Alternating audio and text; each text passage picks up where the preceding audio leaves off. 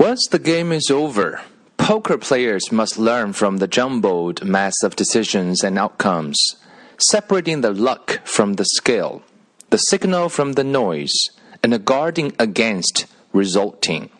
That's the only way to improve, especially when those same under pressure situations will recur in a variety of forms.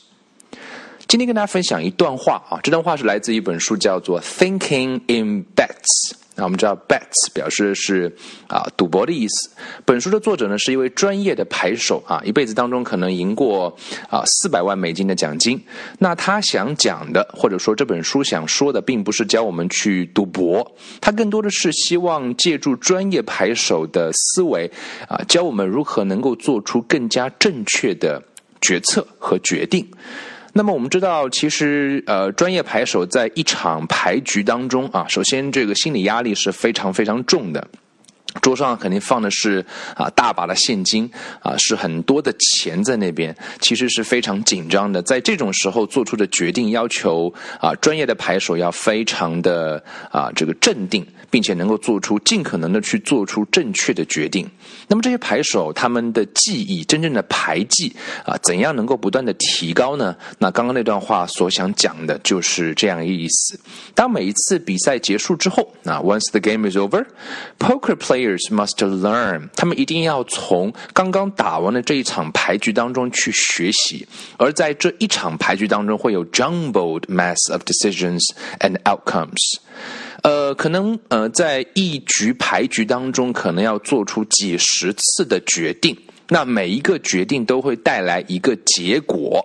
那么，呃，如果你打完了，很多时候我们打完就打完了，但是需要有一个复盘的过程。所以，这个复盘的过程是让你明白什么是你会的技术，什么只是你的运气，什么是噪音，什么是一个信号啊，或者说是一个啊，这个使这个牌局能够向一个啊胜利的牌局上能够去靠近的一个信号，最后才会有更好的结果。这是呃每一位牌手他们真正唯一能够去提升的办法。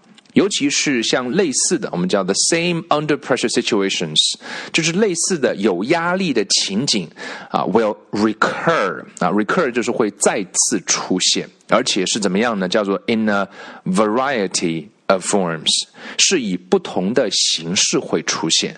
所以专业的牌手在每一次啊比赛完了之后，都会有一个复盘的过程。这个复盘的过程呢，是把他在这一次牌局过程当中做出了所有的决定以及对应的结果，去做细细的分析。什么地方是技巧？那什么地方只是运气？什么地方是噪音？什么地方是一个信号？这样才能保证胜率比较高。